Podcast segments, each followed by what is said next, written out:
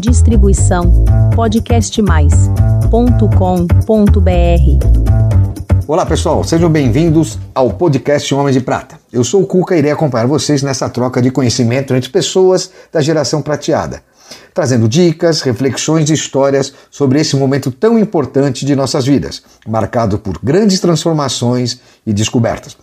Acompanhe agora mais um episódio do nosso programa.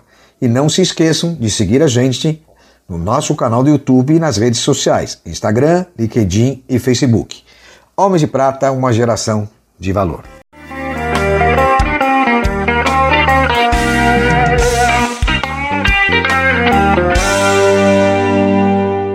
Olá pessoal, queridos amigos e amigas aqui do projeto Homens de Prata, do canal Homens de Prata. Aceitamos um grande desafio de virmos gravar aqui em Maceió, isso mesmo. E mais legal que nós viemos em Maceió para gravar sobre a produção de mel e derivados de produtos da apicultura. É muito legal, porque todo mundo pensa, ah, indústria de mel. Não existe indústria de mel. Eu tomei uma aula aqui do meu querido amigo e convidado, excepcional aprendiz Homens de Prata, Jatir Oliveira. Jatir, muito bem-vindo aqui no Homens de Prata. Você sendo um aprendiz com 43 anos, conseguiu fazer um projeto maravilhoso aqui em Maceió. Né? Montou uma indústria de beneficiamento, né? É, comércio de produtos da apicultura, principalmente do, do bioma da Caatinga aqui do Nordeste. Primeiro, muito obrigado por estar com a gente. Eu que é, agradeço, Cuca.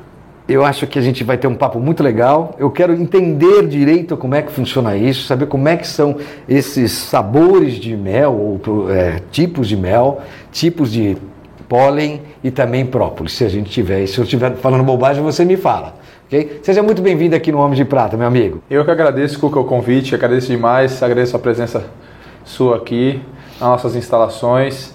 E eu estou à disposição aí para os desafios que você tem aí a me lançar. Vamos lá. É, primeiro desafio assim, cara, eu não tenho desafio, eu só tenho que agradecer você, porque é um projeto tão legal, desde a sua ideia, né? Nos pilares que você trabalha, nos pilares que você se apoia, que é muito assim, eu faço um comparativo, inclusive com os nossos, nos Homens de Prata, que eu tenho quatro, você tem três.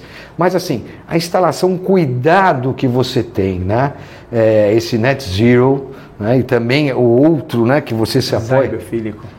Como é que é? O design biofílico. É, design biofílico. É. Desculpa, gente, é tanta informação que às vezes a gente esquece. Então, é muito legal saber que você, que é um paulista, que há uns 11 anos mais ou menos, circula aqui pelo Nordeste, né? um engenheiro químico, né? com mestrado em gestão, né?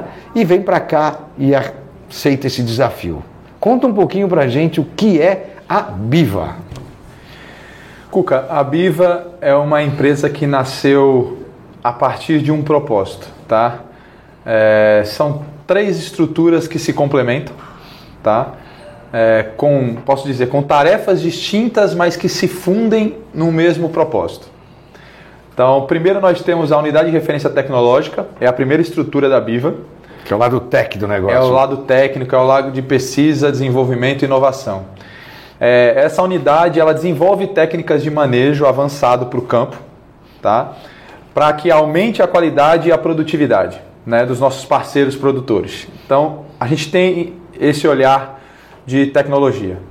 É, a segunda estrutura é a parte do Instituto, que tem como tarefa é, estruturar toda a cadeia produtiva, melhorando a eficiência e também a qualidade. Tá? Então é dar esse apoio à cadeia produtiva, desenvolvendo ela né, e podendo aproveitar melhor as oportunidades que tem.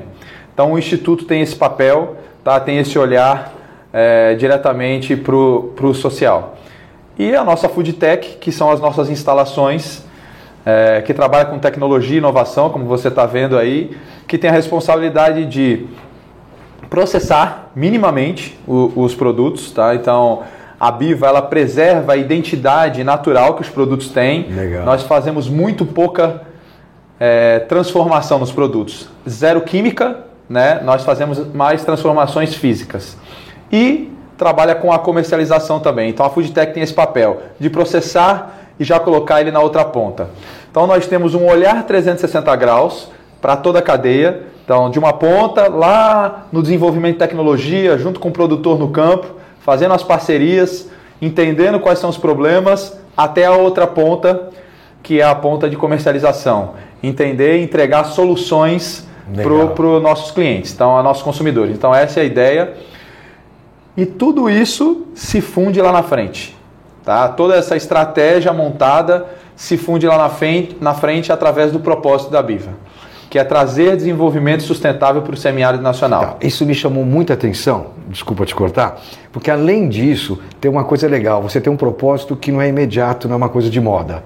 Você veio com uma proposta, um projeto que ele é, primeiro, inovador, né? Sim. mas aproveitando já o que já existe e transformando numa coisa que não tem fim. Né? Por isso que eu falo que compara com o Homem de Prata. O Homem de Prata é um movimento, vai existir sempre. E a Biva, nesse formato que você está implantando, é um ano e oito meses, né? Que vocês estão... Um ano e dois meses. Um ano e dois meses, perdão. Então, esse propósito todo e as conquistas que vocês estão adquirindo agora, passo a passo, é, e o crescimento que ela tem, não só de valores, mas de propósito, de reconhecimento, é muito legal. Eu acho que isso que eu vi, você fala, poxa, eu cuido da apicultura, mas lá no, na, no produtor, todo o caminho que ele faz. Chega aqui, não tem um produto químico, é tudo natural. Toda a seleção né, do tipo, inclusive eu queria que você me explicasse é, quais são os tipos de florada, como você diz, que são os, os sabores do, do, do cada mel, né? Como é que funciona? Falando do mel especificamente, depois a gente pode falar é, do própolis. própolis e depois... Bom, a gente tenta preservar a denominação de origem do produto. Então, se o mel ele é de uma determinada região, de uma determinada florada, a gente não mistura isso. Então, exemplo, se o mel é da Caatinga, da região de Limoeiro do Norte, da florada de Jitirana, nós não misturamos isso com o mel da Mata Atlântica, numa florada do manguezal, por exemplo. O que é Jitirana? Jitirana é um arbusto, né? É uma ah. planta rasteira que nasce no, no, semiárido nacional, proveniente da caatinga. Tá vendo? Uma informação que a gente não sabe. Como é que é que vem o mel? A gente tem a ideia de que a caatinga é um bioma muito pobre, né? A caatinga é o bioma mais diverso que existe no Brasil. Então, só para você ter uma ideia, a caatinga possui quatro espécies da biodiversidade por metro quadrado. A Amazônia possui 2,5 Menos espécie. sendo mais exuberante. Exatamente. A bioma mais exuberante, talvez, do mundo. É do mundo. Né? Mas não é o mais biodiverso. A Caatinga é o bioma mais biodiverso do Brasil. Quantos por cento ocupa hoje do Brasil? Um pouco mais de 10%.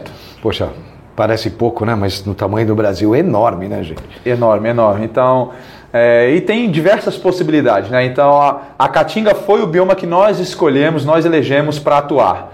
Né? Por quê? Primeiro, que é um bioma exclusivo do Brasil, então isso é um diferencial.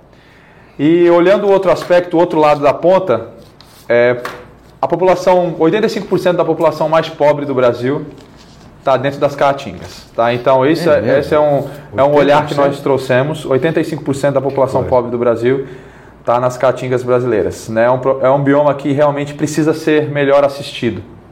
Legal. E agora me fala, como é que você pessoalmente faz um paralelo, né? Assim, poxa, vou realizar um sonho do Jatir. O que é importante para a gente saber, aqui no Homens de Prata, tudo bem, a Bíblia é fantástica, não tem o que falar. Mas o que mais me importa aqui é a sua atitude, é o momento da sua decisão. Quando que você falou, poxa, esse é o projeto da minha vida. Esse é um projeto que eu quero fazer por vários anos e deixar um legado daqui para frente. Como é que deu esse startzinho? Esse start deu quando Deus me mostrou que eu não preciso mais viver os meus propósitos, e sim os propósitos dele. Tá? Então, Deus tem um propósito na vida de cada um de nós. E a partir do momento que eu entendi isso, eu passei a seguir esse direcionamento. Surgiu a Bíblia. Você acha que isso foi uma quebra de paradigma na sua vida? Total. Totalmente quebra de paradigma, né? Porque eu sempre fui uma pessoa que procurou fazer tudo muito com o próprio, a força do próprio braço. Né? Então a minha história, ela mostra, minha história do passado, né? mostra muito isso. E eu entendi que não é assim mais. Legal. Então hoje eu tenho uma, outra orientação em relação a esse tipo de pensamento. O propósito é, é diferente. Bacana. Eu soube que você tem alguns hobbies. Você é sniper, você é paraquedista, você é surfista, é triatleta Que mais, cara? Qual o desafio que eu tenho aí nessa história? Antes de você falar dos hobbies, você não me respondeu da florada e também não me contou sua trajetória profissional. Então eu quero que você conte, ó, primeiro, um pouquinho da sua trajetória profissional, só para eu fechar direito, as pessoas entenderem quem é, é o Jatira. Ok. Bom, Cuca, é... eu sou órfão de pai e mãe desde a adolescência. Comecei minha vida profissional muito cedo, né? 13, 14 anos aí eu já estava trabalhando num escritório de engenharia como office boy. Que não existe mais essa profissão, né? Office boy. É, não existe boy. mais, é, boa. E eu era como se fosse um jovem aprendiz da época, né? É, no CREA, na verdade eu trabalhei no CREA. É, depois eu fui vender cursos de inglês de porta em porta com 16 anos, né, 16 para 17 anos. Comecei a vender cursos de inglês, tanto em Santos como em, em São Paulo. Uh, com 18 anos eu tive a oportunidade de fazer um concurso público e passar na escola de formação de oficiais do Exército. E a partir dos 18 anos eu ingressei e fiquei durante nove anos é, dentro desse mundo militar, tá? Onde eu tive diversas experiências. É, tive, eu fui o 01 da minha turma, fui primeiro colocado da minha turma. É, trabalhei em vários batalhões que a gente considera batalhões de força de ação rápida, né, dentro da linguagem. Acabei rodando o Brasil todo, fazendo várias especializações. Não, tem uma que eu quero saber, que você, a história que você falou que é sniper. Isso, eu fiz, eu sou sniper militar, é. Fui sniper militar, fiz o curso no Brasil, né? É, fiz uma extensão do curso de resgate de reféns e operações de alto risco na SWAT, né? Também sou especialista em, re, em resgate de reféns pelas Forças Armadas. Enfim, também. Você vai ser meu segurança daqui para frente. Sou especialista em guerra eletrônica, né? Então, fiz curso de guerra eletrônica também nas Forças Armadas. Enfim, foi experiências únicas, né, cara? Que provavelmente eu não vou ter mais. Mas aí você saiu desse mundo militar e começou a Exatamente. Então, trabalhar como executivo. Eu saí do mundo militar, é, acabei fazendo vestibular, indo para a USP estudar engenharia química. Na verdade, sou engenheiro industrial químico, né, formado pela Universidade de São Paulo. Isso facilitou bastante também esse processo aqui, né? Bastante. Pela trajetória, né? Então, eu me formei, fui trabalhar numa grande multinacional, fui trabalhar na Monsanto, né, que é a maior indústria de agroquímicos do planeta. Engraçado assim que eu, eu hoje estou do outro lado, né, um pouco do outro lado. Então, eu trabalhei na Monsanto durante quatro, quase quatro anos. Depois eu trabalhei na Voltrante em Cimentos, mais cinco anos, quase seis anos aproximadamente. Resolvi sair do mundo de multinacionais né, e seguir uma, uma carreira solo aí. Abri uma consultoria, acabei me especializando em gestão industrial, gestão empresarial e fiz algumas consultorias. Foi aí que eu conheci a apicultura dentro de uma dessas consultorias, dentro de um projeto de desenvolvimento. E aí nasceu a paixão. Aí nasceu a paixão. Na verdade, nasceu um olhar diferente, nasceu um olhar de oportunidade, um olhar em uma atividade que tem é, muito a ver aí com, com os problemas que a, que a gente está vivendo como sociedade. Né? E eu acredito que essa atividade pode ser ferramenta muito importante para resolver alguns desses problemas. Quer dizer, você deixou de ser um executivo, voltou a ser executivo num projeto totalmente sustentável, pessoal, que é uma realização Fantástico. Isso aí. E agora, me fala sobre a florada, que você saiu fora e não me respondeu. Bom, vamos lá. Voltando à explicação. Fala. Por exemplo. Estava falando daqui do silvestre. É. Então, o que é um mel silvestre? Né? O mel silvestre é um mel que tem diversos tipos de floradas dentro dele. Ou seja, a vegetação ao redor do apiário é tão rica que você não consegue ter uma predominância de flor de néctar de flor, porque o mel nada mais é que o néctar da flor processado pelas abelhas. Ó, aqui é cultura também, é. muita gente não sabe como é. Então, como não tem uma predominância, se chama silvestre. Mas nós fazemos isso da forma correta, né? Ou seja, nós respeitamos aquela região. A gente não mistura isso com mel de outra região, tá? E chama de silvestre. Não, ele é um mel caatinga silvestre. E aqui ele é um mel Bambu hall, aí sim você tem uma predominância. Então, ao redor do apiário que foi produzido esse mel, você tem essa vegetação essa predominante, que é o bambu hall. Então, aí você pode colocar que é a predominância da, do ah, mel daqui é bambu hall. Aqui no caso de a jitirana, que é um outro, uma outra planta da, das caatingas brasileiras, como tem a jurema preta, né? Enfim, tem outros arbustos muito importantes dentro do contexto. Isso se repete também na, no própolis no se repete. no o, Se repete. Por exemplo, o, o própolis vermelho, ele é originário de uma planta chamada rabo de bugio que dão nos manguezais, Que bacana. né?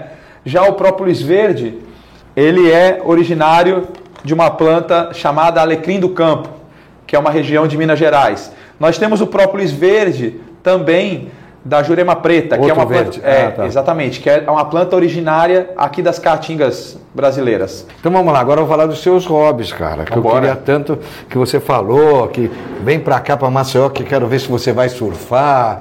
Me conta um pouquinho desses teus hobbies. Vamos lá. Eu cedinho, né? Muito cedo eu comecei a fazer natação. Então essa questão do biatlo e triatlon acho que veio através disso. Então no exército eu acabei participando de várias etapas aí de biatlo. Você é nada desde pequenininho, né? Desde pequeno, desde pequeno, desde os dois, três anos de idade aí que eu já comecei nas piscinas. Bom, aí depois eu fui jogar vôlei de areia, né? Vôlei de Coisa praia. boa, Coisa boa, hein? É, então foi- foi- foram bons anos aí. É época que ele era rato de praia. Rato, rato, era rato. Rato mesmo, daqueles ratos mesmo, bem assíduo na praia. Morava em Santos, não queria outra vida. De frente pra praia. Pra praia. É, foi assim que. Aí eu comecei a surfar cedo também, né? Mas era mais como um hobby. Aí quando eu fui para as Forças Armadas, acabei parando né, de surfar, porque eu morava em cidades que não tinha praia. Então eu fiquei praticamente 20 anos afastado do surf. E agora eu, eu me casei há um ano atrás. Calma, você É. casou com uma professora de surf, né? É, numa que é a surfista, minha assistente de amanhã no nosso desafio. É isso aí. Como é que ela chama? Maria Clara. Maria Clara, por favor, me ajuda. É engraçado que todo mundo fala, ah, surf não é para pessoas com uma idade, né, né, um homem de prata. E é mentira, dá para surfar sim, Dá, claro que dá. não dá? Demais, demais. O surf é um, é um esporte que eu acho que não tem idade, sabe? É, Na verdade, todos os esportes, com algum cuidado, como a gente já comentou antes na gravação, que dá para se fazer, toma cuidado, né, cara, com algumas Sim. coisas e faz nos seus limites. E aí eu fui atrás de outras atividades, né? Então aí eu fui pro tiro, né? Na verdade isso foi um dom, né? Que eu acabei descobrindo. A primeira vez que eu peguei num fuzil na minha vida, né? Numa linha de tiro, o instrutor falou: "O, aluno, eu quero ver você fazer isso novamente", né? Então eu fui lá, dei cinco disparos, os cinco disparos perfeitos, grupados no alvo. Que nem a gente vê em filme, que parece Que nem mentira. filme, é, que parece mentira. Eu fiz exatamente isso. E aí eu voltei e fiz a mesma coisa. Ele fez, eu fiz isso umas três ou quatro vezes. Aí ele perguntou se eu tinha algum militar na família, tal, se já tinha tido algum contato com arma. E claro que não, não tinha nada disso. Nenhuma, ninguém da minha família era militar. E aí eu percebi que eu tinha um dom. E aí eu fui direcionando esse dom. Né? Então eu acabei fazendo um curso de especialização de tiro de longa distância e fazendo um curso de sniper dentro das Forças Armadas. Na verdade, o curso de sniper no Exército Brasileiro se chama caçador. Mas É tem isso. uma coisa que você não falou: paraquedismo. Paraquedismo, Eu pronto. não sei se eu vou ter coragem de te acompanhar nessa. Vai, da próxima vez que você vier aqui, Vamos deixar para a próxima. Vamos, vamos. você vai, vai Olha só. Que... fazer um salto com a gente, vai sim. E quando você não está fazendo nada, o que, que você faz? Quais as praias que você gosta de ir? Eh, O que, que você faz? Você mora aqui na praia, né? Uma casa próxima à praia. O que, que você faz aqui em Maceió, na região fora da praia? Bom, vida muito agitada, Cuca, né? Então a minha vida é muito agitada, praticamente a semana toda não para mesmo. E aí eu prezo muito o meu momento de descanso, descanso mental, né? Silêncio, paz. Então eu dou muito valor para esses momentos. Então por isso que eu moro pertinho da praia. que eu pertinho gosto da praia. É do ruim. lado da praia, né? Uma caminhadinha eu já estou na praia. Do lado da praia do francês também, onde a gente pratica o surf aí. Mas fora isso, eu gosto de estar em paz com a minha família, com a minha esposa, né? Às vezes a gente sai aí para caminhar, vai para uma área de vegetação bem legal. Eu busco esses, esses momentos, sabe? Eu busco esses momentos. Uma boa, uma boa gastronomia, né? Que eu acho que é é bom. importante, né? Eu acho que é, faz parte. Legal. E o que você não quer? Ser mais um. Eu não quero deixar de seguir os propósitos que Deus colocou na minha frente. Não quero ser mais um. O que te faz brilhar os olhos? Saber que eu posso levantar todos os dias e ajudar a transformar a vida de outras pessoas que não tiveram as mesmas oportunidades que eu tive. Três coisas que mais te importam na vida. Meu relacionamento com Deus, minha família e o meu casamento. Falando em casamento, uma coisa muito legal para finalizar aqui. Todo mundo sabe que as mulheres levam os nomes dos maridos, né, quando casam. E ele me contou que ele levou os nomes, os dois sobrenomes da esposa. Sim. Que legal isso, cara. Eu não sabia, desculpa a minha ignorância, eu não sabia que poderia ser isso no Brasil É. atualmente, né? É, a nossa ideia era ficar com os nomes iguais, né? Então, o meu nome é Jatiro Oliveira Neto, né? Era Jatiro Oliveira Neto. E hoje é Jatiro Oliveira Holanda Porto. E, o Você nome, herdou o sobrenome dela, e né? ela herdou o meu. Então, ela agora é Maria Clara Oliveira Holanda Porto. Então, nós ficamos com o nome Ah, ela igual. encaixou antes e você. Exatamente. E um recado bacana aqui para os homens de prata. Não aspire somente ganhar a vida, aspire fazer a diferença. Não combata o mal com o mal, mas vence o mal com o bem. Então essa é, um, é, um, é uma coisa que eu carrego, né? é um ensinamento que eu tive né, de Deus e, e eu faço questão de replicar isso, principalmente num canal tão bacana, numa oportunidade tão bacana como Homens de Prata. Obrigado. Tá dado o seu recado. Entra também na página da Biva, vê que bacana os produtos, como é que é todo o processo. Vocês vão ficar apaixonados como eu fiquei e espero que todos nós, Homens de Prata, e os nossos seguidores. Jatir, obrigado, Valeu. meu irmão. Homens de Prata, uma geração de valor. Bye, bye.